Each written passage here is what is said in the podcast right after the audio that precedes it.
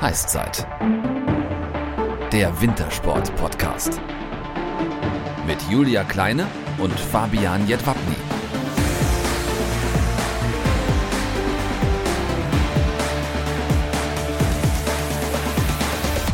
Servus und moin moin zum letzten Mal vor der Sommerpause. Und heute hauen wir nochmal einen echten Superstar in der Eisrinne raus. Unsere Folge 31 mit dem Doppel-Olympiasieger und elffachen Weltmeister im Zweier- und Vierer-Bob Francesco Friedrich. Aber natürlich bleiben wir auch heute unserer Tradition treu und beginnen mit den Wintersport-News der letzten Tage. Und da gab es einige Podestplätze für unsere DSV-Athleten. Fangen wir an mit dem Biathlon. Nach ihrem Podestplatz beim abschließenden Rennen im schwedischen Östersund und Rang 3 im Gesamtweltcup will Biathletin Franziska Preuß zu Hause erst einmal Kraft tanken. Bis Ende April wird die 27-Jährige kein Gewehr in die Hand nehmen. Trotzdem richtet sich ihr Blick auch auf die Olympischen Winterspiele 2022 in Peking. Dort möchte ich eine Medaille holen. Alles andere wäre gelogen, sagte Preuß.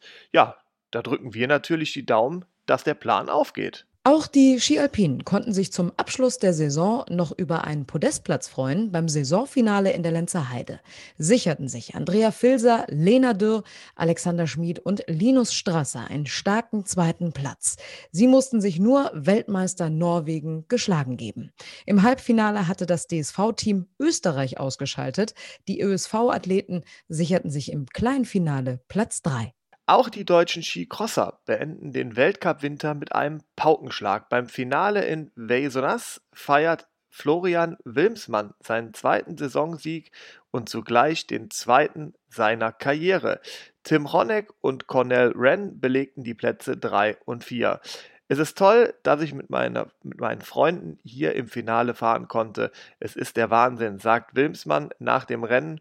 Und wir sagen, bravo Jungs, weiter so. Und dann ist da auch noch unser kleiner Sean White, André Höflich, der hat nämlich den großen Sean White in Aspen in der Halfpipe geschlagen. Der 23-Jährige wird nach einem fantastischen Wettkampf Dritter und erreicht erstmals in seiner Karriere ein Weltcup-Podium.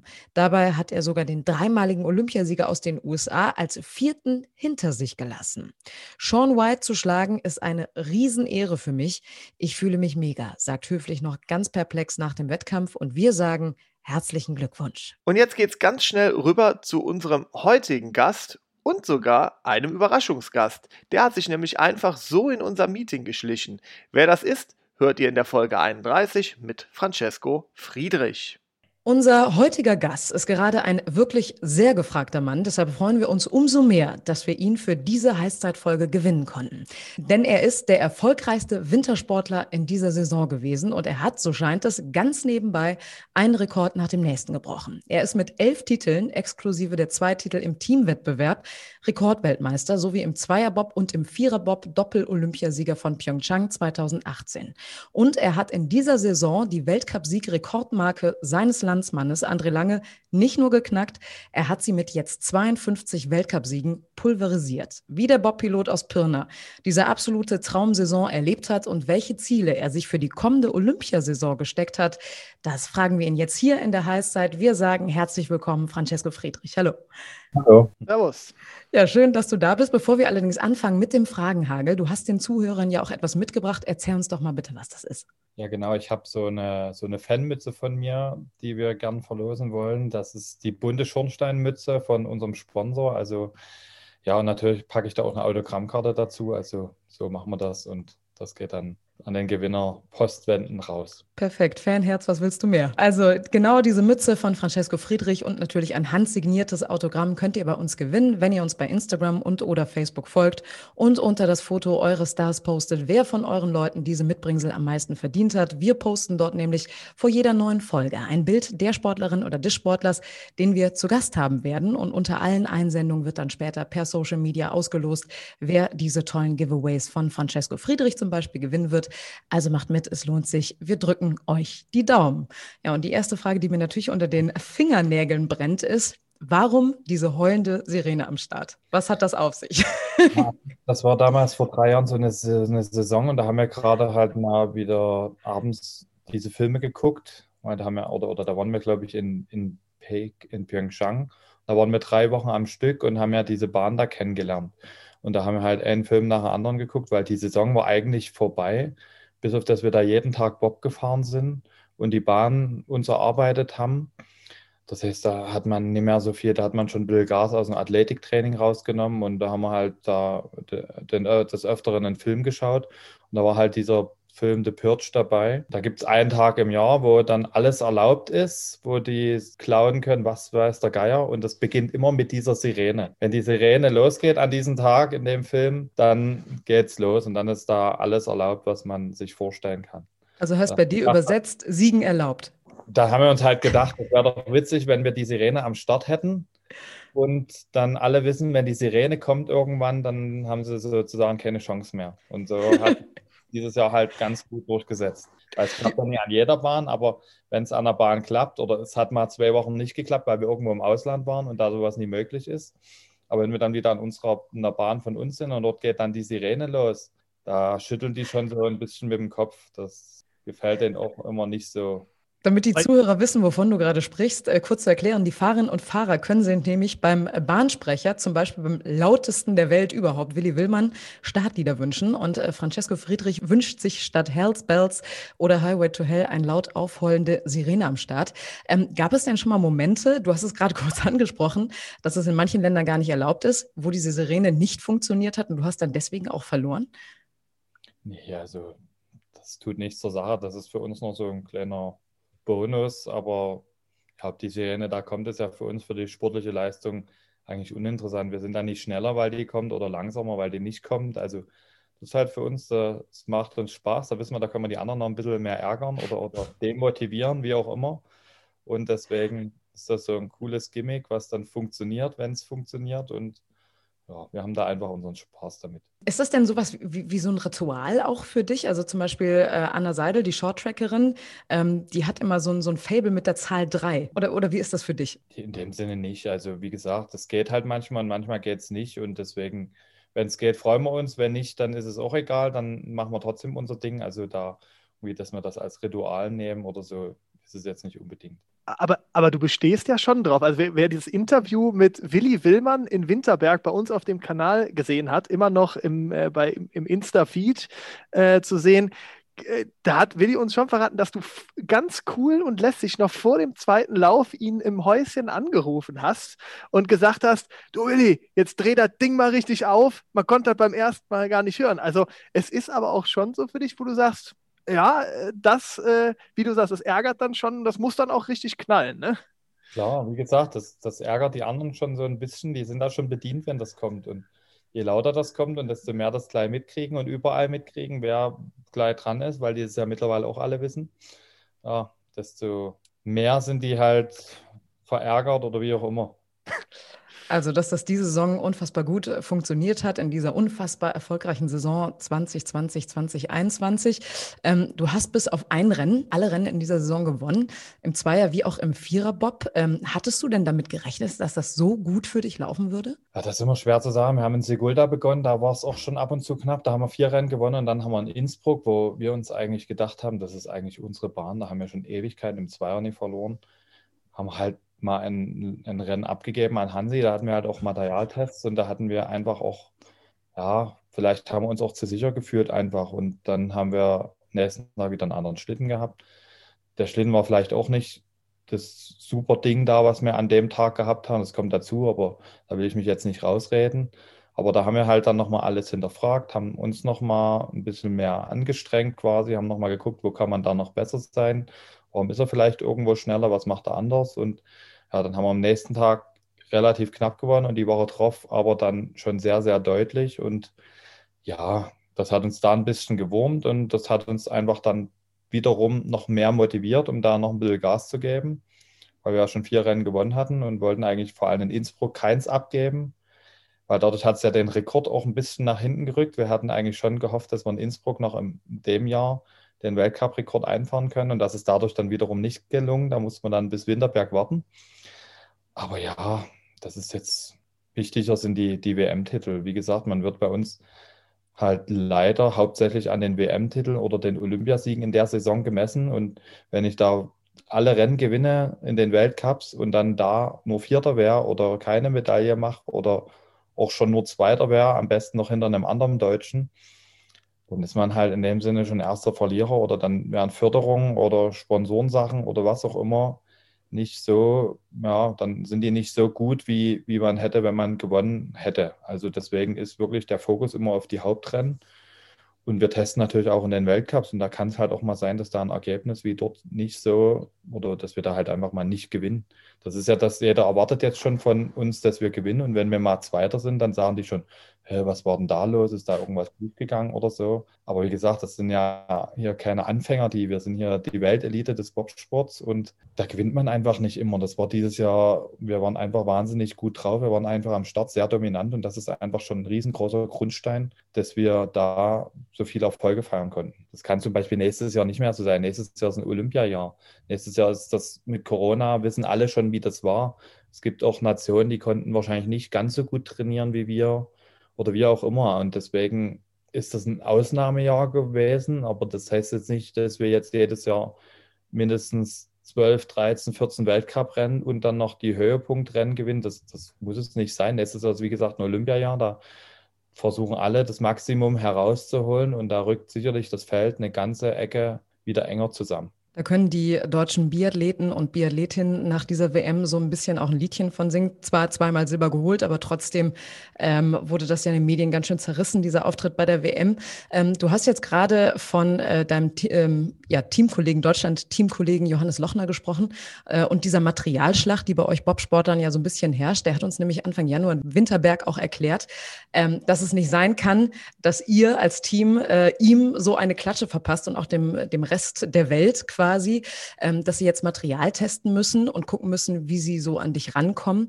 Ähm, was funktioniert denn da gerade auf Materialebene bei euch so gut? Ach, das sind immer ganz viele Bereiche. Wir sind da, habe ich gestern schon zu jemandem gesagt, wir sind da so ein bisschen die Krümelkacker und wir achten jeden auf jeden Bereich und tun in jedem Bereich versuchen, nochmal ein Prozent oder ein halbes Prozent rauszuholen. Wenn man so ganz viele kleine Bausteine zusammen hat und ganz viele Sachen überall verbessert, verbessert man sich natürlich in einem Rennen, was über zwei oder sogar dann bei WM über vier Läufe geht.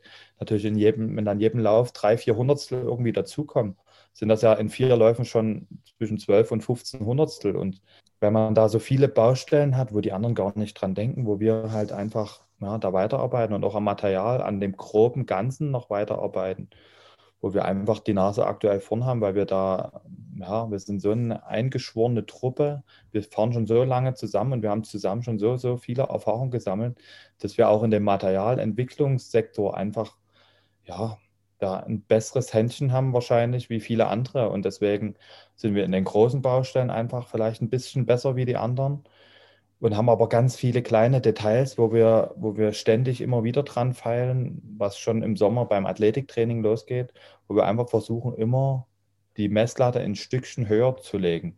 Das wird im Athletiktraining nicht, nicht immer gehen. Wir sind jetzt, die meisten, bis auf Alex, sind jetzt 30 oder älter. Das heißt, irgendwann ist nun mal das Maximum der körperlichen Leistung erreicht, aber wir müssen wenigstens versuchen, die Leistung, vielleicht kann man die, ich bin 30, vielleicht kann ich die noch ein bisschen toppen, vielleicht noch eins, zwei Jahre. Aber dann muss ich halt zusehen, dass ich wenigstens wieder auf den Stand komme, den ich mal hatte oder nicht viel weniger habe. Und vielleicht dann die vier, fünf Jahre, wie lange es auch noch immer gehen mag, ja, noch die Leistung zu halten oder noch zu schaffen. Und wie gesagt, wir, wir sind da einfach Krümelkacker und gehen da in jeden Bereich, auch wenn man denkt, dass man dann schon gut wird, nochmal hinterfragen wir uns das halt Vielleicht nicht nächstes Jahr wieder, aber dann zwei Jahre später vielleicht wieder, weil wir dann erstmal wieder andere Baustellen haben, wo wir dran arbeiten und das machen wir halt immer und immer wieder und natürlich entwickelt sich die Welt immer weiter und genauso müssen wir uns in jedem Bereich immer weiterentwickeln und immer, ja, da, wie gesagt, neue Maßstäbe irgendwo setzen. Also auf materialtechnischer Ebene bist du ganz schön akribisch, ist das komplette Team akribisch unterwegs. Ähm, du bist aber auch ein absoluter Teamplayer. Das durften wir zum Beispiel auch bei den, ähm, beim Weltcup und bei den Europameisterschaften in Winterberg ähm, mitbekommen, dass du ein absoluter äh, Teamplayer bist. Du bist zwar der Pilot, aber du weißt auch ganz genau, dass äh, du nur deswegen so erfolgreich bist, weil du ein großartiges Team um dich herum hast. Man kann sie jetzt auch mal namentlich nennen, weil sie sowieso immer zu kurz kommen und der Pilot immer im Vordergrund steht, ähm, mit Thorsten Magis, Martin Grothkopf, Candy Bauer, Alexander Schüller, Florian Kunze und deinem Trainer Gerd Leopold, der auch schon andere Topathleten trainiert hat, wie zum Beispiel Harald Schudai oder Thomas Florschütz. Ähm, was ist denn da auf menschlicher Ebene euer Geheimrezept? Wir kennen uns jetzt schon so lange. Jeder weiß, wie der andere tickt, wenn man dem anderen helfen sollte, wenn man dem aus dem Weg gehen sollte, wie auch immer. Wenn einer von uns mal schief guckt, wissen eigentlich die anderen relativ zügig oder direkt, was, was schiefgelaufen ist oder was man hätte anders machen können oder, oder beheben den Fehler. Und wir kämpfen zusammen, wir sind eine Einheit und wir gönnen jedem, der da mitfährt, genauso den Erfolg wie uns selbst. Und das ist schon das, was es ausmacht. Ich bin jetzt zwar der Pilot, aber ich stelle mich da auch nie als Chefin. Ja, wenn ich da irgendwo Chef sein muss, dann muss ich natürlich eine Entscheidung treffen und ich habe da die letzte Gewalt, die Entscheidung zu treffen und muss das dann auch durchsetzen oder wenn es Probleme gibt, muss ich die auch klären. Aber ansonsten bin ich ja genauso ein Teammitglied wie die anderen auch. Wir sind da irgendwo auf einer Wellenlänge, auf einem Niveau und nur in den Momenten, wo wirklich halt die Entscheidung her muss, muss ich mich dann halt durchsetzen oder habe ich halt einfach das letzte Wort. Ansonsten sprechen wir alles zusammen ab und entscheiden alles zusammen und versuchen alles zusammen zu klären und ja, zu gucken, wie wir weiterkommen. Was mich jetzt mal interessieren würde, wenn du das äh, gewichten oder prozentual einschätzen würdest, was den Erfolg ausmacht, das Material und gleichzeitig dieser, dieses Team zu sein, wirklich dieser eingeschworene Haufen. Ähm, was überwiegt dann gerade in der letzten Saison oder was, was, was macht da den, den, den, den Hauptanteil aus? Also eigentlich ist Bobsport ja offensichtlich für den Zuschauer einfach und wir können das auch ganz einfach erstmal sagen. Man sagt immer, ein Drittel macht der Start aus, ein Drittel die Fahrleistung, ein Drittel das Material. Das verschiebt sich aber hin und wieder, je nachdem, wie die Bahn ist. Auf manchen Bahnen ist der Start viel entscheidender, auf anderen Bahnen ist wiederum Material und Fahrleistung viel entscheidender. Ja, und dann gehört natürlich immer noch diese, diese kleinen Quäntchen, die wir halt irgendwo Vorteile haben. Also das ist erstmal für alle eine solide Basis, aber wenn ich natürlich im Materialsektor, weil ich anders poliere, weil ich eine andere Kufe habe, weil ich vielleicht ein bisschen einen anderen Bob habe, die denken immer alle, das liegt am Bob, aber da sind so viele kleine Feinheiten. Die, die Ausländer sagen immer, die wollten unseren Bob haben, aber unser Bob ist vielleicht, vielleicht ist er auch eine Zehntel schneller oder, oder lassen, lassen wir es 15 Hundertstel sein. Aber das erklärt ja nicht, dass wir in Altenberg gegen einen Hansi Lochner mit zwei Sekunden Vorsprung gewinnen in vier Läufen, der einen Bob hat, der maximal 500 langsamer ist wie der, den ich habe. Also wie gesagt, da kommen dann so viele Aspekte zusammen, die man so gar niemanden, der dann hinter die Fassade gucken kann, erklären kann. Und natürlich will ich auch nicht alle Geheimnisse jetzt hier breit tratschen. Das kann ich machen, wenn Jahre ist. Und ja, genau, da gibt es so ganz, ganz viele Details, auf die wir achten, auf die die anderen nicht ganz so viel Wert legen. Noch nie kapiert haben, auf was es da so alles ankommt. Aber ja, aber da du ja so ein sensationeller Teamplayer bist, wie wir schon gehört haben, so eine kleine, so ein kleines Geheimnis hier in der Heißzeit, so ein ganz kleines. Krieg, kriegen wir dir das entlockt? Das sind so viele Sachen, wie gesagt. Nee, ein kleines nur. Ja, ja, einfach natürlich muss man auch gucken, auch wenn man schön fährt, muss man natürlich gucken, dass man in den Kurven, wo man viel Druck hat, weniger lenkt. Das heißt, ich muss, dann fahre ich halt mal lieber blöd aus einer Kurve raus und kriege eine Bande mit, stehe dafür nicht quer, weil ich versucht habe, da schön mit Gewalt rauszufahren, dass ich rauskomme und stehe dann trotzdem quer oder fahre schön raus, habe aber in der Kurve sonst wie viel gelenkt. Aber in der Kurve muss man, wie gesagt, da hat man 3, 4, 5 G und wenn dort die Vorderkufe quer steht, weil ich die ganze Zeit lenke, nur damit ich da schön rausfahre, dann verliere ich natürlich zum Beispiel Zeit. Dann nehme ich lieber, wenn der Aufwand zu groß ist, mal eine Bande mit oder versuche halt einfach das Ding in der Kurve natürlich so viel wie es geht laufen zu lassen. Also fahren wie auf Schienen. Naja, einfach halt so wenig wie möglich zu lenken. Und je, je mehr ich das optimiere, desto, ja, theoretisch ist, also für mich jetzt gesehen, ich habe früher auch viel gelenkt und habe den da hingezogen, wo ich hin wollte. Habe mich durch die Schlittengeschichte, weil wir hatten ja zwischendurch Wallner Pops, weil die Schlitten sind mit der Fahrvariante nicht so gut gelaufen. Die musste man viel fahren lassen. So habe ich mein Lenk, Stil quasi umgemünzt, fahre jetzt mehr, dass ich mehr laufen lasse und ja, so eigentlich ist es einfacher, weil je weniger ich machen muss, desto weniger kann ich auch falsch machen. Ist so meine Devise mittlerweile. Also wenn ich viel lenken muss, dann habe ich natürlich auch viel Spielraum, wo ich falsch mache. Wenn ich genau weiß, wenn ich nur mal dort kurz ziehen muss und dann kann ich das Ding laufen lassen oder versuche das halt so viel laufen zu lassen oder versuche das so in die Richtung zu machen, dann kann ich natürlich auch, habe ich viel weniger Möglichkeiten, einen Fehler zu machen oder zu viel oder zu wenig lenk zu lenken, wie wenn ich versuche, den schön da überall rum und rauszuziehen. Und so ein Startrekord am Anfang ist jetzt auch nicht so das Schlechteste, ne? Das hilft vielleicht also auch ein bisschen. Ja. Das passt. Na, damit hast du noch mal einmal mehr äh, unterstrichen, äh, dass du nicht nur in deinem eigenen Team äh, ein echter Teamplayer bist, sondern du schreibst in dem ganzen Bob-Zirkus ganz groß Fair Play drüber. Denn du sponserst einen deiner schärfsten Konkurrenten, und zwar das Team der, des Österreichers Benjamin Meyer, der bei der Weltmeisterschaft in Altenberg in diesem Jahr im Viererbob hinter dir Silber geholt hat und damit ja auch Vize-Weltmeister geworden ist. Haben dich manche darauf schon mal angesprochen und gefragt, ob du weißt, was du da tust? Ähm, die das nicht so richtig verstanden haben? Na, wie gesagt, wir sind eine große Bobsportfamilie und es wäre schade, wenn dieser Sport irgendwann ausstirbt oder irgendwie. Und das ist vor drei Jahren entstanden. Da hatte er also eine Crowdfunding-Aktion, die musste er bringen für die Sporthilfe in Österreich. Da musste da irgendwie 10.000 Euro oder sowas auftreiben. Dass er zeigt, ich habe so und so wie selber aufgetrieben, einen gewissen Anteil, dass seine Förderung da irgendwo weitergeht. So und das haben wir gesehen, das haben wir zufällig im Internet gesehen. Da sind wir natürlich gleich eingestiegen. Da war der, der höchste Beitrag 500 Euro. Dafür gibt es eine Gästebobfahrt und einen Schriftzug auf seinem Bob. Und dann hatten wir einen, Gold, einen goldenen Schriftzug sogar und dann standen wir ganz oben auf seinem Bob als allererster Name, der die 500 Euro, es haben mehrere die 500 Euro gespendet da, aber wir waren der Erste und da hat er sich sehr drüber gefreut und dachte, dass es hier irgendwie, der hat nochmal geguckt, ob das wirklich von uns kam, weil wir haben darüber nicht kommuniziert. Wir fanden das nur einfach witzig, haben da sofort drauf geklickt, das gemacht. Und dann hat er nächsten Tag nochmal gefragt, ob es wirklich von uns war der konnte das nie so richtig glauben. Dann haben wir gesagt, ja, und dann war das halt so. Dann war die nächste Saison und da habe ich gefragt, hier, wie sieht es denn aus? Hast du noch irgendwo Platz frei? Wollen wir da irgendwie weitermachen? Und so kam das halt weiter. Und wie gesagt, die Ausländer, denen geht es zum Teil halt einfach nicht so gut wie bei uns. Bei uns hängt natürlich auch irgendwo Steuergelder dahinter. Bei uns, wir sind verwöhnt, wir sind Wintersportland, wir müssen die Erfolge bringen, vor allem in den Disziplinen, in den Eiskanälen, dieser Welt am besten. Wir haben vier Eiskanäle, die zum Teil auch mit Steuergeldern natürlich finanziert werden. Und deswegen sind wir verwöhnt. Wir haben viel Gelder, viele Möglichkeiten, die dahinter hängen und das haben andere Nationen einfach nicht. Und wenn nur wir vorne wegfahren und die anderen gar keine Chance mehr haben oder, oder die anderen keinen Nachwuchs mehr produzieren können, weil dort die finanziellen Mittel nicht da sind, ja, und so haben wir uns gedacht, wir führen das einfach weiter und so tun wir auch irgendwo eine Nachwuchsförderung und tun das nicht nur im eigenen Land, weil es uns einfach gut geht.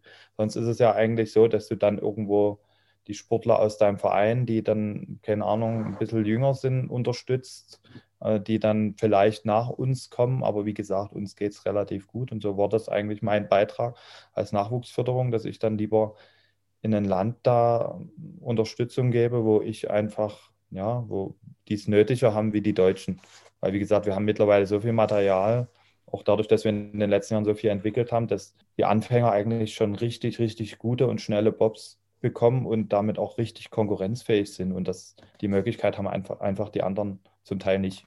Das hatte Mariama Yamanka ja auch gesagt, dass vor allem auch die, die Frauen in Amerika arbeiten gehen und dann erstmal gucken müssen, wann sie überhaupt weiterfahren können. Also einige, jetzt nicht genau. Kelly Humphreys oder Elena Meyer Taylors, aber halt eben die, die, die dann kommen. Ne? So ist es zum Teil. So ja. ist es. In Österreich ja. hat sich das auch da auch durch den Erfolg von Benny Meyer zum Beispiel entwickelt, dass die jetzt auch Bundeswehr und Polizeistellen haben, wo die sportlich gefördert sind und freigestellt sind für den Sport. Aber das kam halt auch nach und nach erst mit den Erfolgen und auch dann haben die erst die Stellen bekommen. Vorher war dort, glaube ich, nur Benny Meyer gefördert und keiner seiner Anschieber. Jetzt sind es, glaube ich, eine ganze Truppe da, die gefördert ist. Und das kam natürlich auch erst mit den Erfolgen und das muss man sich halt hart erarbeiten. Und wenn man so einen Standpunkt hat in so einem Land oder das funktioniert, das sehe ich ja bei mir auch, je erfolgreicher und länger wir dabei sind, desto mehr Möglichkeiten hat man einfach. Und desto einfacher, ja, da wird man auch mal gefragt, wenn es um eine Meinung geht, auch wenn es mal um wichtige Sachen geht. Und so ist es dann halt dort auch. Die bringen dann Erfolge mit nach Hause. Und so wird das nicht einfach, aber es wird jedes Jahr, wenn man immer vorne dabei ist, ein bisschen einfacher. Es ist selbst für mich wahnsinnig schwierig, da irgendwo Sponsoren zu finden. Wenn, wenn mal einer meiner, meiner treuen Sponsoren da aufhören muss, aus welchem Grund auch immer, dann ist es trotzdem schwierig, die Flächen neu zu besetzen. Und das ist natürlich in anderen Ländern ja, wie gesagt, nicht einfach. Und deswegen haben wir uns dafür entschieden und haben auch uns dafür entschieden, das einfach weiterzuführen, sogar ein bisschen auszubauen. Aber dennoch äh, sicherlich nicht selbstverständlich, weil wenn man den Vergleich zieht, wenn jetzt in der Bundesliga äh, sponsert Bayern München sicherlich nicht RB äh, Leipzig gerade in dem Fall. Ich denke, das kann man gerade gerade von dem Kräfteverhältnis sehr gut vergleichen. Ähm, dafür sind wir so eine spezielle Bobsportfamilie und dafür ist das halt bei uns irgendwo besonders und jeder kann mit jedem gut und jeder kennt sich auch gut und deswegen ist das halt ja eine, eine, eine Liga für sich irgendwo. Das ist was anderes irgendwie. Ja, ja, das hat man auch gemerkt, als wir in Winterberg waren, dass da ein super, super Teamgefühl irgendwie unter allen war. Ähm, jetzt hast du es gerade angesprochen, wie das Ganze angefangen hat. Jetzt seid ihr aktuell immer noch Sponsor. Ähm, wie sieht dieses Sponsoring aus und was kann man sich darunter vorstellen aktuell?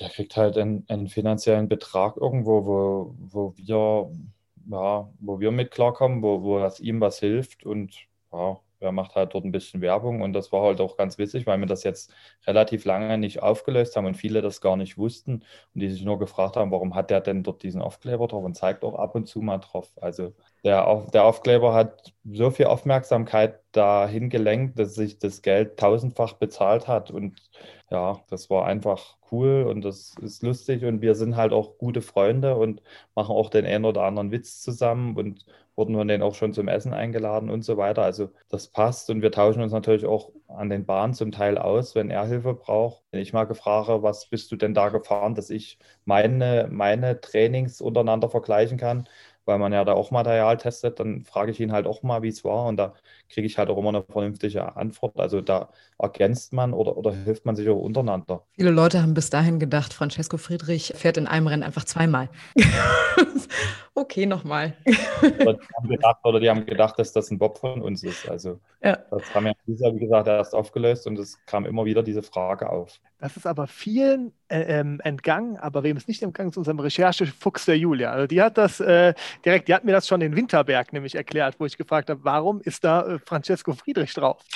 Ja, ja, also wenn man mal einfach die Julia fragen, die kennt sich damit aus. Jetzt hatten wir es gerade eben angesprochen, ähm, der Bob kostet ein bisschen mehr als drei Paar Fußballschuhe im Jahr. Wie teuer ist Bobfahren wirklich? Mit welchen Kosten werdet ihr und wird auch der Verband konfrontiert? Also wir haben, wie gesagt, das Glück, dass unsere Schlitten von der FES gebaut werden. Das ist die Forschung und Entwicklung für Sportgeräte. Die sitzt in Berlin. Die baut nicht nur Bobs, die baut auch Bahnräder, die baut auch Boote, die baut auch Skisprung, Bindung, Skisprung, Sachen. Die bauen Schlittschuh für Eisschnelllauf, die bauen, was weiß der Geier, alles. Also die bauen wirklich, die stecken viel im Sommersport, die stecken viel im Wintersport drin. Die entwickeln immer in diesem Vierjahreszyklus bis Olympia. Ja, und wenn wir die nie hätten, dann müssten wir die Schlitten auch noch teurer einkaufen. Und bei Wallner weiß ich zufällig ziemlich genau, ich glaube, da kostet ein Schlitten 75.000er Zweier und 110.000er Vierer. Und wie gesagt, wir haben das Glück, dass das bei uns auch wieder steuergeldlich befasst ist und dass wir da, klar, der Verband hat auch gewisse Summen, die die für den Schlitten zahlen müssen. Aber wie gesagt, so in etwa müsste man für so einen Bob, wenn ich mir die, den privat kaufen müsste, müsste ich irgendwo zwischen 50 und 100.000 rechnen oder vielleicht sogar ein bisschen mehr. Das ist unser Glück, dass es nicht so ist, aber es geht ja schon wieder weiter. Wir haben zwar auch Kufen von der FES, aber wir haben auch Kufen vom, von anderen Bob-Kufenfräsern und die kaufen wir dann zum Teil selber und die sind irgendwo mittlerweile eine günstige kriegt man für 6.000, aber im Normalfall liegen die zwischen 10.000 und 15.000. Und da hat man erstmal einen Satz und man braucht pro Disziplin so drei, vier, ich habe zum Teil fünf. Also da hat man schon, da fährt man schon in seinem Bus auch irgendwo 100, 150.000 nur an Kufen rum und da zählt noch nicht der Bob, da zählen noch nicht andere Materialien, da hat man noch einen Bus, wo man eine Leasingrate hat, die 500, 600 Euro irgendwo ist. Also die Kosten in unserem Sport sind schon enorm und mit dem Bus kriege ich auch nur zwei Personen und die zwei Bobs und das Material weg und die anderen müssen natürlich auch noch irgendwo transportiert werden. Und da ist man natürlich auch gewillt, wenn das gut läuft, dass man da nur einen zweiten Bus dazu hat, wo, wo wir nur mit zwei Bussen hier hin und her reisen müssen. Also da kommt nochmal eine Leasingrate, die mindestens nochmal genauso hoch ist. Also man hat schon da irgendwo monatliche Kosten, dann haben die die Bremseaufwandsentschädigung. Also es sind viele, viele, viele Kosten, die hier so, so stattfinden. Dann hat man Trainingslager im Sommer, dann hat man Trainingsequipment, weil man sich ja auch verbessern will. Dann hat man Regenerationsequipment, also und das um in unserem Level dann noch besser zu werden, ist das jetzt keine Sachen, die mal 50 oder 100 oder 500 Euro kosten, sondern da kostet mal, ja, wir haben so eine, so eine Bämermatte zum Beispiel, wo man drauflegt und mit Magnetfeld so kleine, kleine, die kleinsten Blutgefäße, die man im Körper hat, noch mit stimuliert werden, dass wirklich alles arbeitet und regeneriert und, und man besser regeneriert. Da kostet eine Matte 4000 Euro zum Beispiel. Da bräuchte man theoretisch fünf, wenn jeder ringsrum 365 Tage im Jahr sich da einmal am Tag drauflegt zu Hause. Und da sind man, mit sowas sind man dann, wenn man sagt, hier, das ist neu, da muss man dann schon mal 20.000 Euro in die Hand nehmen. Und da kriegt man natürlich auch ab und zu mal von einem Landessportbund oder irgendwo was gestützt. Aber wie gesagt, das sind halt die Sponsorengelder, die wir dafür aufbringen müssen, wo man einfach mal auch mal ganz schnell da fünfstellige Summen aufbringen muss, um wirklich dann noch diese Prozente rauszuholen. Also wenn ich da nie immer investieren würde und wir nie immer bei Trainingsequipment und bei solchen Sachen auf dem neuesten Stand wären, dann würden wir auch diese Anschubleistung nicht bringen und vor allem auch nicht in diesem Alter, dem wir jetzt, uns jetzt schon befinden. Früher hat man mal gesagt, dass man irgendwo zwischen 25 und 28 die Höchstleistung bringt. Wir sind jetzt mittlerweile 30 und schaffen es immer noch, uns zu verbessern. Also, also summa summarum für so eine komplette Saison, äh, mal komplett davon abgesehen, was ihr davon bezahlt oder der Verband bezahlt oder was ihr gestellt bekommt, äh, Bobkufen, Helm, Anzüge, Regenerationsmaterial, Busse, ähm, kann man sagen 300.000 Euro ungefähr? Wenn man alles zusammennimmt, was der Verband zahlt, was ich zahle, schwierig, wird, wird eng, ob die reichen, die 300.000 Euro. Krass. In dem aber, Niveau das mal, weil ich weiß selber, dass ich so, gute Frage, wie viel ich habe. Das variiert natürlich auch, aber ich denke mal, zwischen 150 und 200.000 Euro kostet mich so eine Saison auch. Aber Francesco, mal ganz blöd gefragt. Ich weiß, kann es sein, du sagst, oh Gottes Willen, wie kann man so eine Frage stellen? So ein Bob, wenn wir jetzt nur von der, äh, von der, von der Schale ausgehen oder von dem Kern, wie lang, was hat der für eine Lebensdauer? Wie lang hält so ein Teil? Das ist zum Teil unterschiedlich. Das kommt immer darauf an, wie die hergestellt werden und wie ich damit umgehe, wie ich den pflege, wie ich damit fahre. Es gibt natürlich auch, man kann auch mal stürzen und da kann das Ding auch einfach hin sein. Da muss ich eine neue Haube da kaufen, da hat sich vielleicht der Rahmen verzogen. Das passiert in seltensten Fällen, weil das relativ stabil ist, aber die Haube, die muss repariert werden. Das kostet auch gleich mal 3.000, 4.000, 5.000 Euro, wenn da schwerwiegender was kaputt ist oder was rausgerissen ist oder so. Ja, das ist es ist teuer. Ähnlich genau. fast wie ein Motorsport, ne? So von den Kosten. Also würde ich fast Formel 1-Fahrer, ja. Da sind wir noch nicht ganz, aber. Krass. Wie gesagt, Gut, da gibt es ja, da ja Niveau, das ist halt, Das ist halt wirklich um auf dem Niveau. Man kann das auch sicherlich mit 50.000 Euro im Jahr gestalten, aber dann schafft man es auch nicht durchgängig, die Leistung zu bringen, die wir einfach bringen. Und das irgendwann man, ist das halt einfach so. Wie gesagt, das muss man da einkalkulieren. Dann gucken wir nach vorne und hoffen, dass es nicht mehr allzu viele Materialschäden gibt in der kommenden Saison. Ähm, ich meine, du bist Doppel-Olympiasieger 2018 in Pyeongchang geworden. Die kommende Saison ist für die nächste olympische Saison, denn Anfang 2022 im Februar finden die Olympischen Winterspiele in Peking statt. Wie gehst du jetzt in den Sommer rein, in die Vorbereitung und dann auch in die Saison? Natürlich hoch motiviert. Unsere Augen sind erstmal natürlich zu den Sommerspielen gerichtet die müssen reibungslos oder halbwegs reibungslos über die Bühne gehen, dass wir eigentlich mit gutem Gewissen in die nächste Saison oder mit einem entspannten Gefühl in die nächste Saison gehen können, weil wir dann wissen, wenn die Sommerspiele dort durchgehen, wo viel, viel mehr Sportler teilnehmen wie an der Winterolympiade, dann stehen die Chancen relativ gut, dass die Winterolympiade auch stattfinden wird oder kann weil ich nicht davon ausgehe, dass wir alle geimpft werden und auch weil es gar nicht die Möglichkeit gibt, dass alle Nationen geimpft werden bis zu diesem Zeitpunkt. Das heißt, die nächste Saison wird unter ähnlichen Hygienekonzeptregeln, viel Maske tragen, viel Abstand, wenig Kontakt zu anderen stattfinden. Also das ist meine Vermutung. Dann ja, und dann muss man einfach hoffen, dass das so stattfindet und so funktioniert alles. Das war dieses Jahr schon ein wahnsinniges Glück, dass wir alle Rennen fahren konnten, dass wir uns immer im Fernsehen präsentieren konnten. Sonst ja, gehen natürlich bei uns auch die finanziellen Rechnungen nicht so auf, wie wir das brauchen und denken, weil die Sponsoren zahlen ja irgendwo für die Fernsehzeit. Die werben mit uns in den Fernsehzeiten. Und wenn wir nicht alle Rennen fahren, dann habe ich natürlich auch keinen Anspruch auf alle Gelder, die da irgendwo, die wir ja, benötigen. Und das ist halt irgendwo so eine Geschichte, dass das wirklich ein wahnsinniges Glück war, dass wir das geschafft haben, alle Rennen zu fahren. Also das ist auch auch eine wahnsinnige Leistung von der gesamten deutschen Mannschaft und auch von allen anderen Mannschaften und von dem internationalen Verband, dass die Regelungen und die Konzepte sehr, sehr gut und schlüssig waren, dass wir wenig positive Fälle hatten. Ich glaube, wir waren so bei zehn Fällen circa in der gesamten Saison, was wirklich wenig ist. Und dann wurden die relativ schnell abgeschottet, sodass sich nicht viel mehr ähm, erkrankt oder, oder angesteckt haben. Und wie gesagt, das war eine wahnsinnige Leistung von, von allen Nationen, von, von allen Funktionären hier. Und ja, das muss man einfach mal wirklich loben, dass das so alles funktioniert hat. Jetzt hast du dir denn schon irgendwelche Ziele für die Spiele gesteckt oder sagst du, auch die sind noch so weit weg, da denke ich noch gar nicht drüber nach? Ja, jetzt, äh, jetzt würde ich natürlich aktuell sagen, ich will natürlich meine Titel verteidigen. Also das ist auf jeden Fall mein Ziel. Und wenn ich was anderes sagen würde, würde ich lügen. Also mein Ziel ist es natürlich, dort Gold zu verteidigen.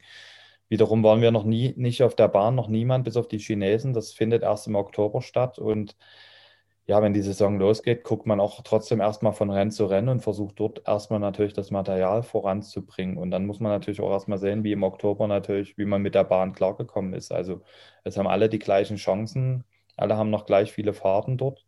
Das heißt, es kann natürlich auch den einen oder anderen sein, der vielleicht besser klarkommt auf der Bahn wie ich.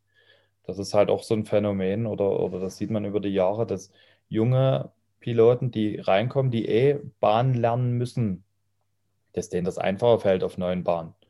Weil wir haben so unsere Muster, wir haben über 10, 15 Jahre diesen Sport gemacht, wir haben die Bahn und dann kommt mal eine neue Bahn dazu, dann tut sich aber manchmal so ein Anfänger deutlich schneller und lernt die schneller. Also es kann genauso gut sein, dass zum Beispiel der neue Russe da, weil der erst ein relativ Anfängerfahrer in Anführungszeichen ist, der ist schon richtig gut dabei, die sind am Start gut, die haben gutes Material, der fährt schon ziemlich gut wenn der zum Beispiel dort diese Bahn schneller in den Griff bekommt, wie, wie wir anderen alten Hasen, das kann gut und gerne passieren, dann hat der vielleicht da ja, ein besseres Händchen. Und wie gesagt, das sind Olympische Spiele, die stehen immer unter ihrem eigenen Gesetz. Da kann alles passieren. Aber, aber das Layout der Bahn hast du auch schon mal gesehen, weil man sieht euch ja schon mal am Start so diese typischen Bewegungen machen. Äh, die bist du schon mal im Geiste, bist du so schon mal durchgefahren? Nee, man hat schon das ein oder andere Video gesehen. Aber so ein Video dazu gucken, wie man da runterfährt, das, das kann man nicht vergleichen mit dem, wenn man das selber macht oder wenn man dort steht und sich die Kurven anguckt. Also wie gesagt, so richtig kann man sich dann erst im Oktober, wenn wir dort stehen und die Kurven äh, vor unseren Augen haben, so richtig kann man sich das dann erst angucken. Jetzt ist die Saison ja total überragend für dich gelaufen. Rekordweltmeister, Rekordweltcupsieger. Das bedeutet im Hinblick auf die Spiele ja jede Menge Druck, weil jeder irgendwie jetzt davon ausgeht, dass du definitiv Gold holen wirst und das natürlich zweimal. Ähm, das kann man äh, vorher so bestellen, aber wie gehst du denn damit um oder lässt du das gar nicht an dich heran? Das sind einfach genauso Erfahrungswerte wie, wie im Sport. Ich bin jetzt seit Jahren eigentlich der Gejagte. Ich habe jetzt sieben Weltmeistertitel im Zweier in Folge, vier im Vierer, die Olympiasiege. Also seit, wir sind jetzt eigentlich seit Pyeongchang sind wir das Maß der Dinge in diesem Sport und die anderen wissen genau, dass der Sieg nur funktioniert eigentlich, wenn sie an uns vorbeikommen. Und mit der Rolle haben wir gelernt zu leben. Das macht uns Spaß, die Gejagten zu sein. Wir haben da keine Angst vor. Wir scheuen auch nicht vor knappen Rennen. Also wenn es knapp wird und die anderen uns kitzeln, dann sind wir extra motiviert und geben im zweiten Lauf nochmal richtig Gas. Also, wie gesagt, das ist unsere Position, die haben wir uns hart erkämpft und die nehmen wir ganz gerne an, diese Rolle da und machen das sehr, sehr gern. Und im Oktober musst du ja dann in Pyeongchang noch nachverhandeln, äh, in äh, Peking, Entschuldigung, noch nachverhandeln, dass du dann auch natürlich deinen Sound kriegst. Oder ist das bei Olympia schon definitiv ausgeschlossen? Ja, da weiß ich nicht. Ich glaube, das, das wird eng. Ja. Da selber so eine Box mit dabei. Genau, wir haben schon gesagt, Hansi hat so eine, so eine riesen Box, dass wir dann würde die an Start rollen und die voll aufdrehen. Das haben wir schon gesagt. Also das müssen wir uns noch aufheben, weil damit rechnen die anderen näher und da drehen die wieder völlig durch, wenn wir da sowas machen. Das finde ich lustig. Bitte mach das. Danke. Ja, dann gucken wir doch aber auch noch mal ein Stück weiter zurück. Wie hat das denn damals bei dir angefangen mit der Liebe zum Bobsport? Wer hat dich damals am meisten unterstützt? Ja, das waren eigentlich Zufälle. Es ist eigentlich erstmal so gekommen, dass mein Bruder Leichtathlet war. Er ist Hürdenläufer gewesen. Er war 1,78 groß, war im Jugendalter, wo die Hürde noch 92 Zentimeter und 1 Meter war richtig gut und bei deutschen Meisterschaften immer sehr gut vorne, aber zum Männeralter hin ist die Hürde dann 1,08 hoch gewesen. Das heißt, da hatte er dann zu tun und in Pirna beim Stadtfest gab es so eine mobile Anschubstrecke. Und da hat er da mitgemacht bei uns zu Hause und war relativ gut aus diesem guten Ergebnis. Dort ist ein Probetraining. Und daraus ist dann quasi entstanden, dass er dort auch gut war, dass er dann ins Internat gewechselt ist und hat gesagt, er geht den Schritt und er wechselt die Sportart und er lässt die Leichtathletik-Schuh hinter sich, zumindest für Wettkämpfe und geht den Schritt in Richtung Bobsport. Und ich bin einfach zwei Jahre später gefolgt. Und es gibt einfach wirklich wahnsinnig viele Menschen, die uns da auf dem Weg unterstützt haben. Also wie gesagt, über die Eltern, über den ersten Trainer, über die nächsten Trainer, über den meinen ersten richtigen Cheftrainer Christoph Lang, über Gerd Leopold, der dann mit dazu kam, René Spieß, der jetzige Cheftrainer, viele Physiotherapeuten, die uns dort auch vorangebracht haben. Dann haben wir so einen verrückten Radiologen in, in München sitzen, der auch die Bayern-Spieler immer guckt, wenn wir da Verletzungsprobleme haben, schicke ich das durch. Der hat uns schon mal, da war es bei dem nachts irgendwie, da waren wir in Vancouver Whistler, da habe ich mich verletzt, da haben wir den nachts dort geschrieben, der hat sofort geantwortet. Dann natürlich die ganzen Sponsoren, der Herr Bock, der in der Pfalz sitzt, der für mich Sponsorengeschichten macht, dann der Herr Wagner vom Kreissportbund in Pirna, der die Sponsorenallianz in Pirna führt mit den vielen kleinen Helfern und Sponsoren, die uns dort, ja, die wie eine große Familie geworden sind. Also und natürlich meine Frau zu Hause, die mir immer den Rücken frei hält und die die Kinder da absichert und dass das zu Hause alles seinen Gang geht. Also wie gesagt, da sind unzählige Menschen, die für diesen Erfolg mit verantwortlich sind. Also da kann man kaum alle da irgendwie beim Namen nennen. Also nochmal so ein Team hinter dem Team seit Jahren, ne? Ja, genau so ist das. Ja. Also wenn man den Rücken nicht frei hat und sich, wo man sowieso schon um tausend Sachen sich kümmern muss und dann noch um noch mehr Sachen kümmern muss, also da muss man schon echt wahnsinnig froh sein, dass im, im Hintergrund jemand noch etliche, viele Arbeiten abnimmt. Also ohne das wäre es auch wiederum nie möglich. Genauso die Bundespolizei, wo ich die Förderstelle bekommen habe vor zehn Jahren. Also auch ohne das wäre es nie möglich. Ohne das wäre es finanziell schon gar nicht möglich. Nochmal kurz zu deinen Anfängen. Warst du dann auch Hürdensprinter oder was hast du gemacht? Ich war noch Mehrkämpfer und bin dann einfach kurz Zeit später, anderthalb, zwei Jahre nach meinem Bruder, ja, mit in die Sportart gefolgt. Ja, Mariama Jamankam war ja auch Mehrkämpferin, beziehungsweise Diskus-Hammerwerferin, wie sie ja. uns erzählt hat. Ne? Gut. Ähm, du hast ja gerade davon gesprochen, dass ihr so ein bisschen darauf geeicht seid, Medaillen holen zu müssen, weil ihr schon professioneller seid als andere Nationen. Ähm, Bobfahren hat ja ähm, eine lange, erfolgreiche Tradition in Deutschland, bei den Frauen wie auch bei den Männern. Äh, André Lange, wie eben angesprochen, Harald Tschudai, Wolfgang Hoppe, Rudi Lochner, der Onkel von Johannes Lochner, Christoph Lang, Manuel Machata oder Maximilian Arndt, alles Weltmeister, Olympiasieger oder Gesamtweltcupsieger.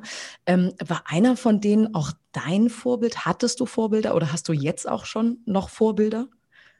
Ja, eigentlich haben wir immer unseren eigenen Weg so ein bisschen gemacht. Wir haben uns immer angeguckt, was haben die gemacht, haben uns immer von denen so ein bisschen die Rosinen rausgepickt. Also wir haben schon auf die geschaut und haben geguckt, was machen die, was machen die besser wie wir, in welchen Bereichen können wir uns da was abschauen. Und wir haben einfach versucht, ja, das Optimum in allen Bereichen rauszuholen. Der eine war ein bisschen besser in der Bahn, der andere hatte, war gut im Material, der andere war am Start besser.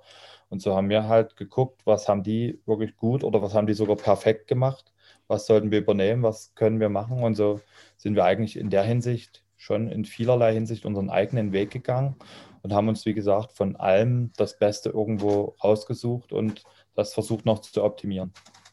Bei den Rodlern ist es ja so ein bisschen der Hackelschorsch auch, der auch heutzutage noch den Rodlern unter, unter die Arme greift. Ähm, du hast gerade gesagt, du bist so ein Krümelkacker, wenn ich das richtig verstanden habe. Ähm, Gibt es denn einen der Fahrer, der quasi euch da auch hin, hinsichtlich irgendwie ähm, berät oder machst du das gar nicht? Guckst du einfach selber, wie es irgendwie passt? Einfach unsere eigenen Ideen. Über die Jahre haben wir halt so viel Erfahrung, dass wir auch, wie gesagt, zum Beispiel bei der Schlittenentwicklung jetzt so viel der FES mit unter der Arme greifen konnten oder so viel Input da geben konnten, und die haben das super umgesetzt, dass wir da wirklich im Schlittensektor auch ziemlich einfach, ziemlich schnell vorangekommen sind. Also wir hatten ja, wie gesagt, ein Viererproblem, sind mit Wallner gefahren eine ganze Zeit lang. Und jetzt haben wir in zwei Jahren da einen Vierer gebaut und weiterentwickelt und neu entwickelt, der einfach mal richtig, richtig schnell geworden ist, wo wir erst einmal sagen können, jetzt können wir den Wallner mal beruhigt in die Ecke stellen ja, wie gesagt, wir sind drei Jahre auf unserem Wallner von Pyeongchang gefahren. Wir sind in Pyeongchang, wir sind 2019 Whistler-Weltmeister mit dem geworden. Wir sind 2020 bei der ersten WM in Altenberg damit Weltmeister geworden.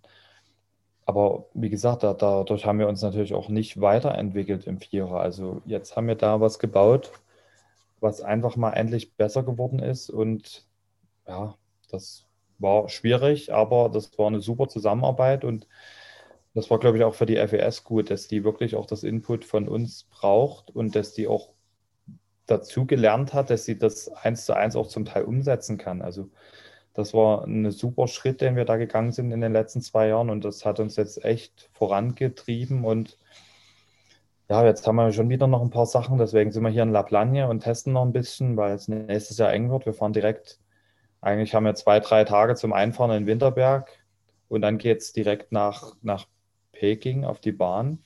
Das heißt, wir haben keine Chance mehr, großartig Material noch nächstes Jahr zu testen.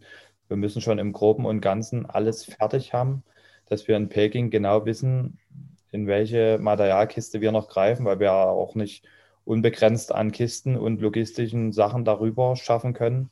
Das ist gar nicht so einfach. Wie gesagt, da können wir maximal einen extra Bob mitnehmen für Testzwecke, aber das war es dann auch schon. Das heißt, jeder muss schon irgendwo so mit dem Schlitten ansatzweise, mit dem es zu den Spielen an den Start gehen muss oder in groben Zügen mit dem Schlitten muss er dort an den Start gehen.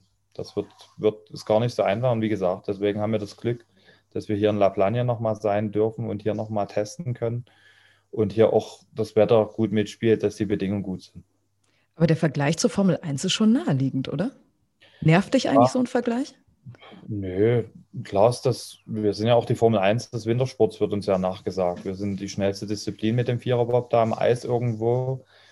Ärgerlich, dass so ein paar Abfahrer da hier und da mal schneller sind, so ein paar km Also 157 von Whistler wurden geschlagen. Es gab, glaube ich, Abfahrer, die knapp 160 gefahren sind bei einem offiziellen Weltcup oder WM-Rennen. Schöner wäre es natürlich gewesen, die schnellste Disziplin zu sein, aber das sind wir leider nicht. Vielleicht wird die Bahn auch noch gebaut, wer weiß. Und du bist ja der Materialtüftler, ne? Man weiß es nicht, was da noch kommen wird. Ich glaube, in meiner Karriere wird die Bahn nicht mehr kommen. Ich glaube, nach Whistler ist das ein Streck genug gewesen. Dort sind wir 157, wie gesagt, gefahren. Ja, und das ist, glaube ich, auch dann schon am Ende vom Material. Also schneller darf und muss es nicht mehr unbedingt sein. Aber ich glaube, ihr seid zumindest definitiv auch die lauteste, äh, die, die, die lauteste Sportart im Winter. Weil wenn ich mir, wenn wir, Julia, erinnerst du dich dran, wenn, wo wir in der Kurve, in der einen Kurve, wo wir schon mal Interview, äh, beziehungsweise von da aus gesendet haben, wenn die, wenn die da durch die Kurve oder auch im Kreisel, das ist schon unfassbar genau. laut. Das kommt ja. Fernsehen überhaupt nicht so rüber. Das ist zum Beispiel in Samoritz gar nicht so. Da hört man nur das Windgeräusch, weil das ist die Naturbahn. Aber ansonsten ist es schon so, du hörst den Bob da, sobald da oben gestartet ist und der fährt, hörst du dadurch, dass es so ein Kanal halt ist, geht das Geräusch bis runter irgendwo. Man denkt schon, der muss schon nah sein, wenn man noch nie in der Bahn war, aber das wird lauter und es wird immer lauter und noch lauter und dann fährt er an einem vorbei und das ist wirklich wahnsinnig laut. Das klappert halt da auch ganz gut und das ist wirklich laut und ja, das muss man einfach mal live erlebt haben, um das zu verstehen, was da passiert.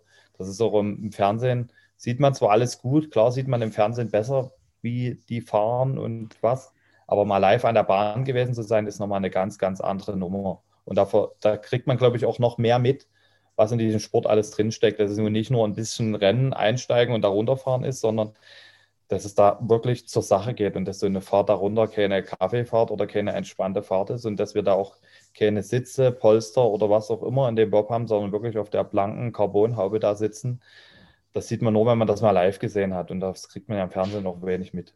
Ja, vor allem, wenn man da in Winterberg irgendwie an Kurve 9, 10 steht, diese Steilwand, äh, da kriegt man erstmal so einen richtigen Eindruck, wie, wie krass das eigentlich ist. Und äh, ich weiß nicht, wie es dir gegangen ist, Fabian, aber ich hatte irgendwie immer Gänsehaut, wenn irgendwie so ein Bob vorbei ähm, gefahren kam. Und ähm, ja. Und, und, und auch absoluten Respekt. Ich weiß nicht, Francesca, ja. ob du das schon mal drauf geachtet hast. Absoluten Respekt für die Kameraleute. Also diesen Bob immer so einzufangen. Wir haben das mal in dieser Kurve 9 tatsächlich gesehen. Unfassbar. Mir mit bloßem Auge ist es schon schwer gefallen, diesen Bob teilweise einzufangen. Und die haben es genau hingekriegt. Chapeau. Ähm, gut, waren wir jetzt gerade bei den, bei den deutschen Vorbildern. Ähm, jetzt müssen wir auch noch über eine andere Geschichte sprechen, eine relativ tragische Geschichte auch in eurer Bob-Familie. Denn äh, ein riesengroßes Vorbild, ähm, vor allem bei den US-Amerikanern, war definitiv auch Stephen Horcomb. Ähm, zwischen 2007 und 2014 hat er neben dem Vierer Olympiagold von 2010 zwei weitere Olympiasilbermedaillen, drei WM-Titel, zweimal den Gesamtweltcup und insgesamt 18 Weltcuprennen gewonnen. Ähm, doch dann wird er am 6. Mai 2017 im Alter von nur 37 Jahren tot in seinem Zimmer im Trainingslager in Lake Placid aufgefunden. Ein erster Autopsiebericht, der hat dann ergeben, dass Horkamp an einer Lungenstauchung und Wasser in der Lunge verstorben ist. Ähm, ihr wart damals ein paar Jahre lang in der Bobbahn Konkurrenten. Wie hast du damals diese Nachricht erhalten?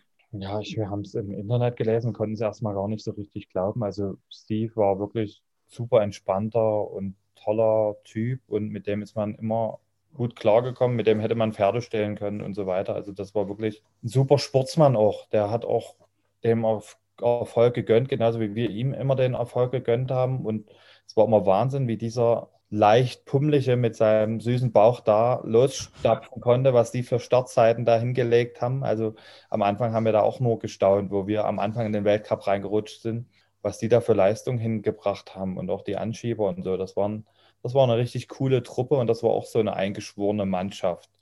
Und das hat auch einfach Spaß gemacht, den zuzusehen und das war einfach auch eine coole Zeit und in der Zeit haben wir auch viel gelernt und haben wir viel dazugelernt und ja, wir haben die Nachricht auch nur einfach gekriegt. Dann habe ich mal einen Buschfunk angeleiert und habe gefragt, hier, stimmt das oder ist das Quatsch? Und das war für uns auch irgendwie unvor, ja, nicht, das konnten wir auch nicht so richtig glauben, verstehen, wie auch immer. Also wie gesagt, der, der hatte schon viele Tragik in seinem Leben, hat man so mitbekommen und dann passiert dem auch noch das. Also das war schon wirklich eine traurige Geschichte und ja, man hofft, dass man sowas in der Karriere ja nicht mehr erleben muss. Ja, auch äh, ein Buch herausgebracht, ähm, weil du ja gerade über diese paar Probleme in seinem Leben auch gesprochen hast. Er hatte eine ähm, Augenkrankheit, an der er fast erblindet wäre, bis zu so einer ähm, revolutionären Operation, die ihm, glaube ich, sein Trainer auch vorgeschlagen hatte. Ähm, da musste er ja auch das Fahren irgendwie nochmal neu lernen, weil er auf einmal auch Dinge gesehen hat, äh, nicht mhm. nur gespürt. Nach diesem tragischen Vorfall. Du hast in einem ersten Interview damals gesagt, dass dieser Todesfall ja unfassbar tragisch ist, dass du ihn vermissen wirst, weil er ein cooler, netter, lieber Amerikaner gewesen sei, den alle geliebt haben. Ähm, bis heute sind die Todesumstände aber nicht wirklich geklärt, auch weil die Familie Horcombs nicht weitere Details preisgeben wollte. Ähm, hattest du damals das Gefühl und auch heute noch, dass da richtig mit dieser Geschichte auch umgegangen worden ist, also dass die Medien das nicht so richtig zerreißen konnten? Das will man ja auch als Familie nie, dass das so richtig zerrissen wird. Und wie gesagt, wie, man kannte den als super lieben, netten Menschen und wie auch immer. Was aber hinter der Fassade ist, weiß man auch immer nicht. Und deswegen zu Recht, ich glaube, ich würde da, hätte ähnlich gehandhabt wie die Familie und hätte das natürlich nicht an die Presse weitergegeben und hätte das in der Öffentlichkeit zerrissen, zerreißen lassen, weil dann kommen immer wieder die, die sagen, ah, wer weiß, was da war und Leistungssportler hin und her. Also wie gesagt, ich denke, finde, das ist einfach richtig so gelaufen. Er ist eine Legende in diesem Sport und er ist eine Legende auch nicht nur als Sportler, sondern auch als Mensch hier bei uns und die wird er immer bleiben. Ganz einfach. Und da kann man einfach so einen Punkt da, glaube ich, drunter setzen und das ist einfach gut so. Es ist nicht gut, dass es passiert ist, sondern wie das dann gehandhabt wurde und ja, genau. Mehr müssen wir dazu wahrscheinlich auch nichts mehr sagen. Also definitiv ein einschneidendes Erlebnis. Ähm, versuchen wir jetzt wieder ein bisschen positiver zu werden. Apropos Erlebnisse. Ähm, gibt es ein Rennen oder gab es ein Rennen oder Wettkampf, den du nicht mehr vergessen wirst, warum auch immer? Ach, da gibt es so einige. Da geht es los. Ja, in, in St. Moritz natürlich das erste Weltcuprennen, wo Janis wegrutscht, wo wir ja, den ersten, in unserem ersten offiziellen Weltcuprennen disqualifiziert werden ein Jahr und zwei Tage später wären wir genau an selber Stelle zusammen Weltmeister. Also das ist genauso ein Erlebnis, genauso wie in Sochi. Das ist eigentlich so der Punkt gewesen, wo wir eigentlich als Nation, die seit, die seit Jahren da dominiert und immer die Medaillen mit hinbringt, nichts zerrissen haben. Wir waren die erste olympische Mannschaft, die im Eiskanal seit über 50 Jahren da keine Medaille mit nach Hause gebracht hat. Und das war genauso ein Ergebnis oder Erlebnis, das ich nie vergessen werde, weil dort an dem Tag habe ich mir eigentlich geschworen, dass mir sowas nie mehr passiert und ich nicht mehr den Erfolg nur in andere Hände gebe und nur mein Athletiktraining mache und da will die Bahn, sondern dass ich da auch, ja, ab dem Punkt war halt, wie gesagt, habe ich mir geschworen, sowas soll mir nicht mehr passieren. Und ab dem Punkt ging es auch berghoch und dann kam Winterberg, wo wir die WM relativ deutlich gewonnen haben im Zweier, im Vierer war es knapp. Also so die Highlight-Rennen, die vergisst man natürlich nie und das spannendste und, und nervenaufreibendste Rennen war natürlich in Pyeongchang der Zweier, wo wir als die super Top-Favoriten, ich glaube mit vier oder fünf Weltcupsiegen in der Saison anreisen, wo wir dann dort, ja, wo es eigentlich hieß, wer, wer soll sonst gewinnen, so ungefähr. Und für uns das selber eigentlich vorher auch schon klar wurde und wir eigentlich dort ja, nie entspannt, vielleicht sogar ein bisschen großkotzig da in der Woche waren und uns dachten, wer soll uns dort schlagen? Und dann haben wir am ersten Renntag so einen auf den Deckel gekriegt, weil wir nie durch Kurve 2, 3 gekommen sind. Ja, und das hat uns auch, waren auch wieder unsere Fehler, wovon wir gelernt haben. Und dort haben wir über Nacht dann gesagt, obwohl wir nicht geschlafen haben, obwohl es uns schlecht ging, obwohl wir zwar verstanden hatten, woran es liegt, aber es ist dann trotzdem schwierig, das umzusetzen.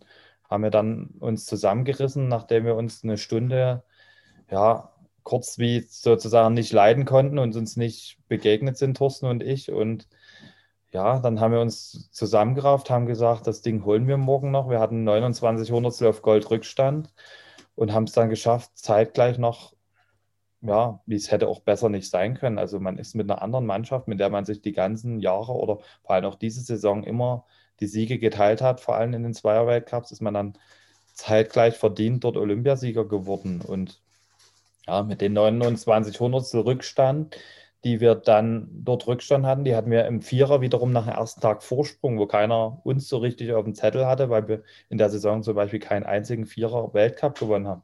Haben aber dann den Höhepunkt wieder sogar nahezu dominiert. Wir haben da mit 54 Hundertstel Vorsprung gewonnen. Also das ist schon im Vierer wirklich, wirklich nicht wenig. Also ja, das waren schon so die, das waren schon sehr einschneidende Wochen, äh, die, die Olympischen Wochen da in Pyeongchang. Also, aber wie gesagt, die ganzen anderen Rennen waren auch nicht so zu verachten. Wir hatten in Innsbruck ein Rennen im Zweier, wo ich mich zwei Wochen vorher verletzt habe, wo ich einen Muskelfaserriss hatte.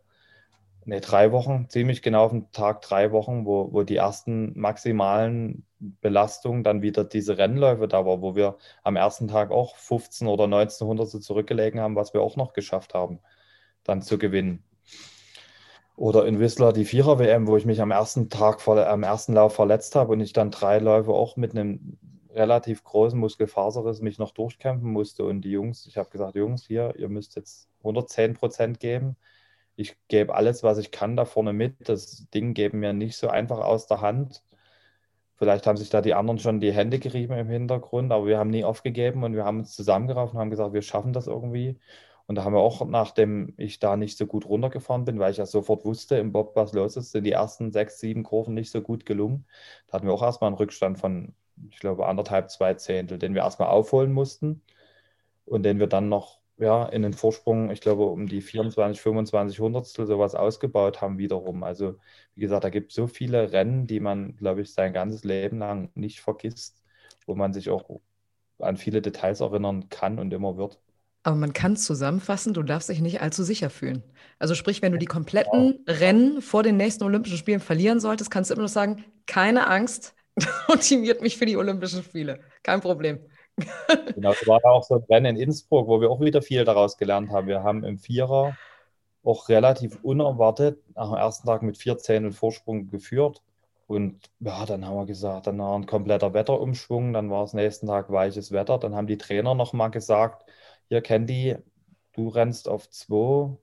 Das sieht schon sehr eng aus. Dort kommt die Spur schon rein.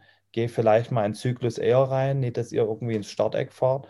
Dort haben wir dann am dritten Lauf auch, ich will nicht sagen, wir waren, wir waren uns nahezu auch sicher, da irgendwie, dass wir mit vier Zähnen in Innsbruck, was soll denn da noch passieren? Und der erste Start ging dann auch in die Hose. Wir sind dann statt einer 4,97 oder 98, wie in den ersten zwei Läufen, auch weil die Trainer noch sagen, hier, geh mal lieber einen, haben wir einen auf Sicherheit so ungefähr gemacht, sind wir nur eine 503 oder 04 gestartet und zum Schluss haben 400 zu gefehlt, sind wir mit Silber mit 400 zu Rückstand geworden.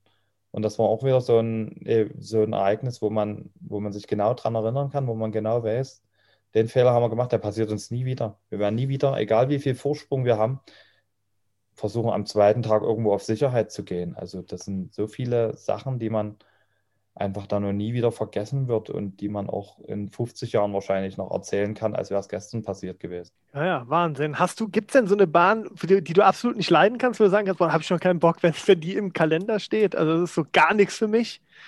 Am schlimmsten ist eigentlich der Königssee unten. Also die ist so die Bahn, die ich gar nicht so richtig mag, weil klar, man hat viel, macht viel mit Gespür, aber so ein bisschen was muss man auch sehen und das ist so eine Bahn, da ja, da kann man manchmal runterfahren, da denkt man, es war eigentlich ganz okay, aber es, dann fährt man aus dem vierten S raus, dann muss man diese Banden da treffen, auf dieser krummen, bescheuerten Geraden in Anführungszeichen.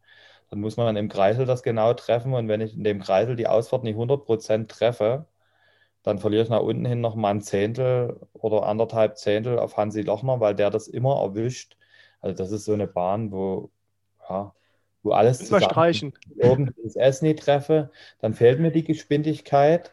Wenn ich die Banden nie 100% treffe, dann nehme ich die Geschwindigkeit, die ich oben mitnehme, nie mit. Und wenn ich dann die Ausfahrt Kreisel nie erwische, dann ist es völlig wurscht, wie ich oben gefahren bin. Ich verliere auf jeden Fall nochmal ein Zehntel in der Bahn, obwohl die Bahn so kurz ist. Also das ist so eine Bahn, wo, wo so nahezu immer alles stimmen muss. Gut, wir haben jetzt auch nach den vielen Jahren und dadurch, dass ich mich da auch, mir da auch Mühe gegeben habe, gelernt, da umzugehen mit. Aber dort darf halt eigentlich kein Fehler passieren, weil der wird da relativ bestraft, weil du holst das nie wieder auf auf dieser Bahn. Das ist so ein bisschen wie Erik Lesser mit Ruhpolding, ne? Es wurde ja zum Glück auch dieses Jahr aus dem Kalender gestrichen, Corona-bedingt. Ruhpolding. Ich glaube, so eine Bahn, die wird nie aus dem Kalender gestrichen. Ja. Ich wollte gerade sagen, ich glaube, da musst du dich, musst du, glaube ich, mit ich zurecht. immer ein, sogar wenn irgendwo was ausfällt, ist das die erste Bahn, wo angeklopft wird, ob die das noch austragen. Ah, ja, Mist. Also, man merkt, man merkt, der Königssee fuchst dich kann man, glaube ich, so stehen lassen manchmal. Oder catcht dich richtig. Naja, dann kommen wir nochmal zu dir als Privatperson, denn das wollen unsere Fans ja auch mal gerne wissen. Wer ist eigentlich dieser Francesco Friedrich? Und deshalb haben wir uns aber gefragt, dass wir dir die Frage stellen können, wie, wären, wie beschreiben dich denn deine Freunde und deine Familie? Was bist du für ein Mensch?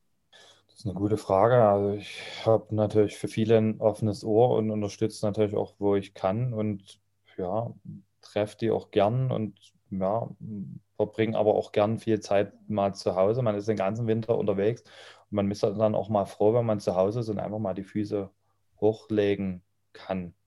Ich bin jetzt nicht, dass ich da immer unbedingt übelst in den Urlaub muss, sondern ich bin einfach auch mal froh, wenn ich dann auch mal zu Hause sein kann und alle Viere von mir strecken kann und auch mal die Zeit mit meinen Kindern und meiner Frau da irgendwo genießen kann oder auch mal meine Freunde zu Hause treffe.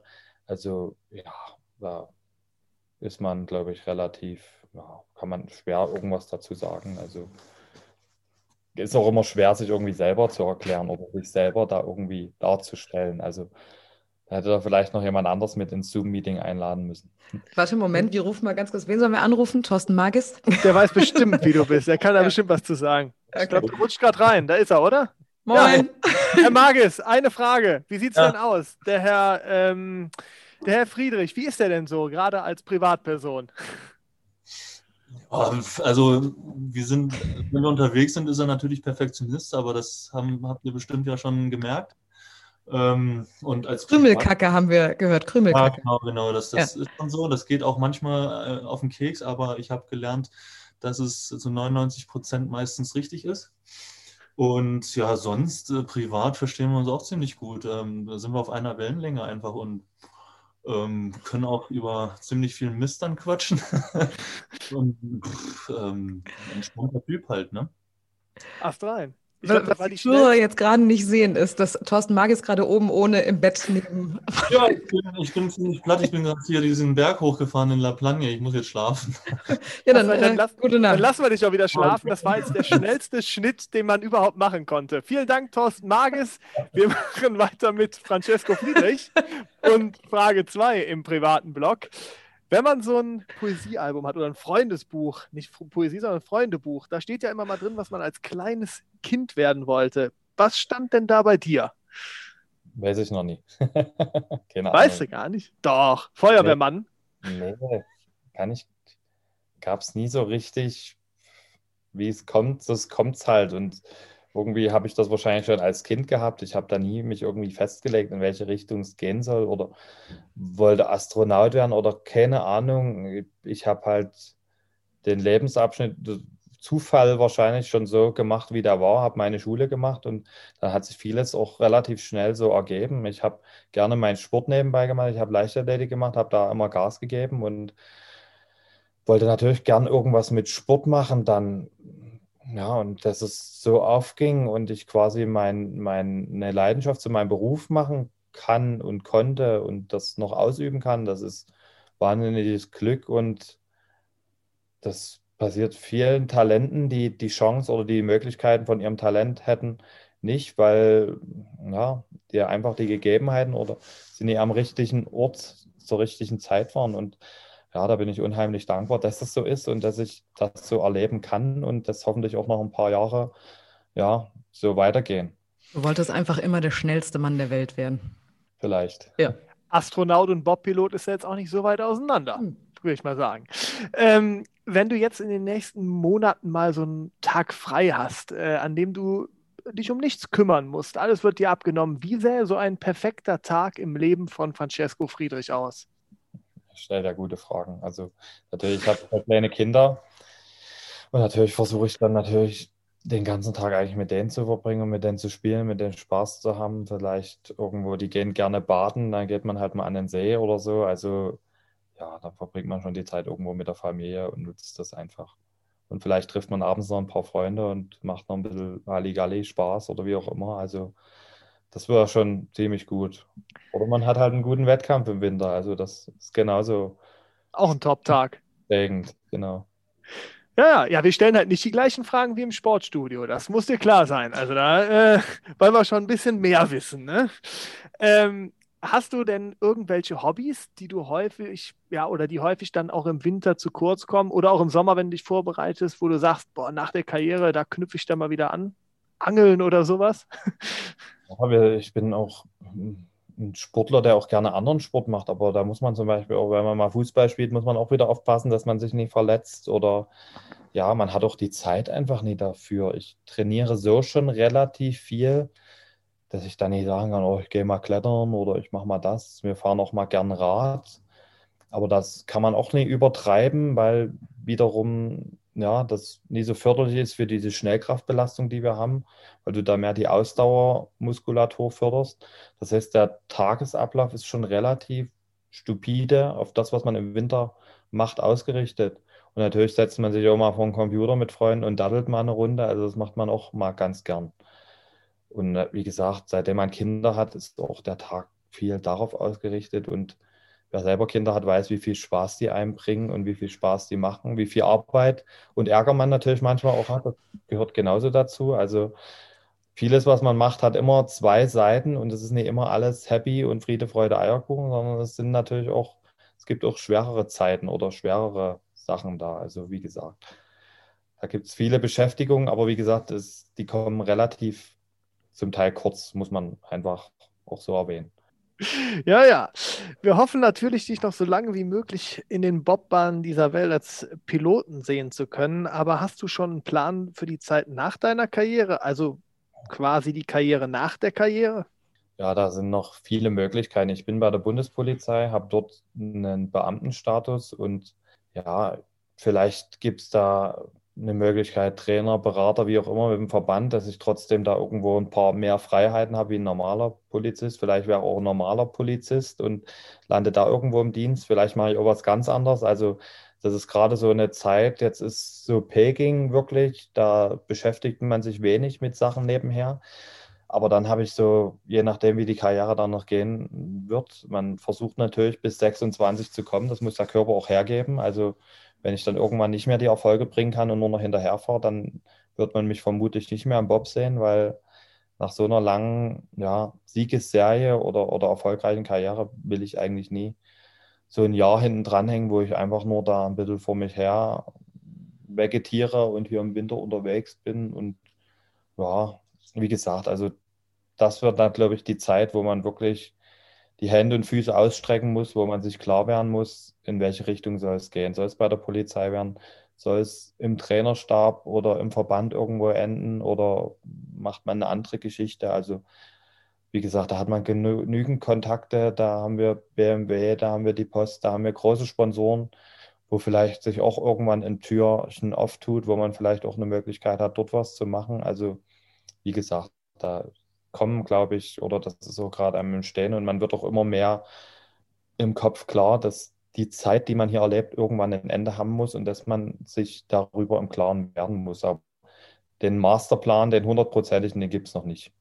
Also wichtig ist erstmal deine Bob-Karriere. Wichtig sind erstmal die Olympischen Spiele 2022 in Peking. Ich glaube, so kann man das zusammenfassen. Wichtig sind den Fans auch die Giveaways unserer Sportstars. Unser heutiger Gast, Francesco Friedrich, hat nämlich eine Mütze und ein handsigniertes Autogramm mitgebracht. Diese Sachen könnt ihr bei uns gewinnen, wenn ihr uns bei Instagram und oder Facebook folgt und unter das Foto eures Stars postet, wer von euren Leuten diese Mitbringsel am meisten verdient hat. Wir posten dort nämlich vor jeder neuen Folge ein Bild der Sportlerin oder des des Sportlers, den wir zu Gast haben werden. Und unter allen Einsendungen wird dann später per Social Media ausgelost, wer diese tollen Giveaways gewinnen wird. Also macht mit, es lohnt sich. Wir drücken euch die Daumen. Und jetzt, Francesco, hast du gedacht, wir haben es schon geschafft? Das ist aber nicht so, denn wer unseren Podcast kennt, es gibt immer noch ein kleines Finale zum Schluss. Das sind äh, wie eine Weltmeisterschaft, vier Läufe. Bei uns sind das vier Fragen. Äh, und da müsstest du nochmal brillieren, um am Ende die Note 1 in der Heißzeit zu kriegen. Bist du bereit? Auf jeden Fall. Frage 1. Du, du kannst ja im schlimmsten Fall, wenn du mal eine Frage nicht beantworten kannst, kannst du einfach den Thorsten neben dir fragen. Der hat bestimmt, den könntest du als Joker nutzen. Aber mal gucken, ob den brauchst. Also, Frage 1. Erklär uns deine Sportart in einer Minute. Zeit läuft. Ja, Bobfahren ist eigentlich relativ einfach. Ich nehme die Worte meiner bekannten Physioberater, äh, meiner Physiotherapeutin. Vier Leute schieben eine Badewanne an und rutschen so einen Kanal runter. Ja, ja, gut, das kann man so stehen lassen und am besten noch schnell. 150 Sachen. Perfekt. Aber, aber bitte nicht zu Hause nachmachen, ganz wichtig. Nicht sie schieben an, sondern sie schubsen das Ding oben an und springen okay. dann zusammen in die Badewanne und rauschen darunter. Aber so. trotzdem würdest du sagen, nicht zu Hause nachmachen, ne? Ganz wichtig, ja. liebe Kinder, nicht zu Hause nachmachen. Macht Wasser Spaß, was mhm. euch Spaß aber es sind schon tolle Bilder, wenn ich mir das gerade vorstelle, dass demnächst bei der Julia, wenn er das jetzt hört, äh, mal jemand mit der Badewanne das nachmacht. Julia, ist es möglich bei euch? Äh, ja, ich habe gerade Loriot im Kopf. Weißt du, der Typ in der Badewanne. St. Moritz runter. Aber okay, gut. Das passt auch. Ja. Naja, dann kommen wir zur Frage 2. Jetzt haben wir gehört, dass du dich mit deiner Sportart super auskennst. Aber wie steht es denn mit den anderen Sportarten? Deshalb erklär uns bitte, was das Tolle am Abfahrtslauf ist. Abfahrt ist wirklich, wer selber mal auf Skiern gestanden hat, das ist Wahnsinn, was da, was da für Kräfte herrschen, wie man sich da reinhalten muss, wie man die, die Spur halten muss. Und das machen die bei 130, 40, 50 Sachen. Also das ist für uns so eine faszinierende Sportart, wo wir dastehen und sagen würden, die sind schon ganz schön wahnsinnig, was die von uns genauso denken. Also wirklich Abfahrt, wenn man da noch die Pisten sieht, wie steil die sind, die die da runter fahren und dann zum Teil noch 50, 60, 70 Meter springen, wenn da mal ein richtiger Huckel zwischendurch ist. Also das ist, das ist schon auch wahnsinnige Leistung, die die da bringen. Julia, kannst du das bestätigen? Weil du warst ja auch, soweit ich weiß, äh, warst du doch auch mal auf den Brettern recht erfolgreich. Ja, aber Kitzbühel wäre ich trotzdem nicht freiwillig runtergefahren. Also das ist schon wirklich schon irre. Hast du dir denn mal Kitzbühel von vor Ort angeschaut oder auch nur leider im Fernsehen? Vor Ort leider nicht, nee. Musste ja. man machen. Ist sehr, ist sehr interessant, ja. Äh, Francesca, kannst du mit Julia austauschen? Die fährt nämlich. Äh, die war mal im DSV-Nachwuchskader, also die kennt sich da sehr gut aus in dem Bereich. Also, lass jetzt bei Francesco Friedrich. Genau, lassen wir durchgehen. So. Deshalb kommen wir direkt zu Frage 3. Warum sollte man sich unbedingt die Heißzeit anhören? Ja, weil ihr auch mal super interessante Fragen neben der Reihe gestellt habt und hier Informationen ans Tageslicht kommen, die nicht mit Standardfragen ja, oder mit Standardantworten zu beantworten sind. Und ja, das ging zwar jetzt eine Stunde, also es sind natürlich auch ein paar Fragen drin, die man vielleicht schon kennt, wenn man interessiert ist, aber es ist halt auch viel dabei, was einfach nicht alltäglich da kommt. Dann hat unsere Julia wieder ein absolutes Meisterwerk hingeliefert. Dann kommen wir doch zur Frage 4. Nominier uns bitte einen Sportler oder eine Sportlerin, die du gerne mal in der Heißzeit hören würdest. Ich nehme jetzt einfach mal Karina Vogt. Die war bestimmt noch nie bei euch. Oder? Vor allem- War die schon bei euch? Nee, die war noch nie bei uns. Ähm, vor allem nach der Operation hat sie, glaube ich, auch noch einiges zu erzählen. Genau, nehmt mal die. Gut. Freut sich, Ja. Möchtest du denn, möchtest du denn noch einen Gruß an Carina Vogt? Ähm, auf gar keinen Fall. auf gar keinen Fall. Okay. Oh, oh, oh, oh, gibt's da, äh, gibt's da, äh, gibt's Ja, da was, was man noch wissen müsste? Nee, lasst das einfach so stehen und Okay. die wird schon wissen, was da gemeint ist. Und die okay. kommt. Sehr gut. Also, ihr habt es gehört, der Wunsch ist geäußert. Ja, es ist eigentlich schon eingetütet. Ähm, da wird Frau Vogt demnächst sicherlich nicht absagen können. Wir werden äh, trotzdem alle Hebel in Bewegung setzen, dass sie kommt. Ja, damit müsstest du uns einfach nur fleißig versprechen, weiter unseren Podcast zu hören. Aber ich denke, das ist verständlich, oder Francesco? Ihr habt ja, ihr hört ja nichts anderes, während ihr zu den Strecken fahrt.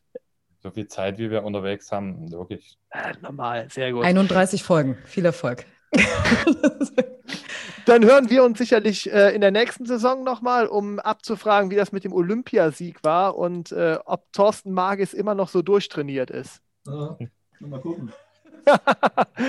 Aber relativ zeitnah nach der Saison, nach der Saison anrufen, sonst, Sei nicht so frech. sonst, ist, der, sonst ist der nicht mehr ganz so sportlich.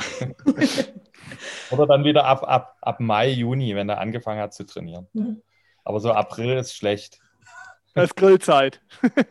Schreiben wir auf. Francesco Friedrich, Schrägstrich, Thorsten Magis. Vielen Dank für das Gespräch. Es hat sehr viel Spaß gemacht. Ich hoffe, dir, Schrägstrich, euch auch.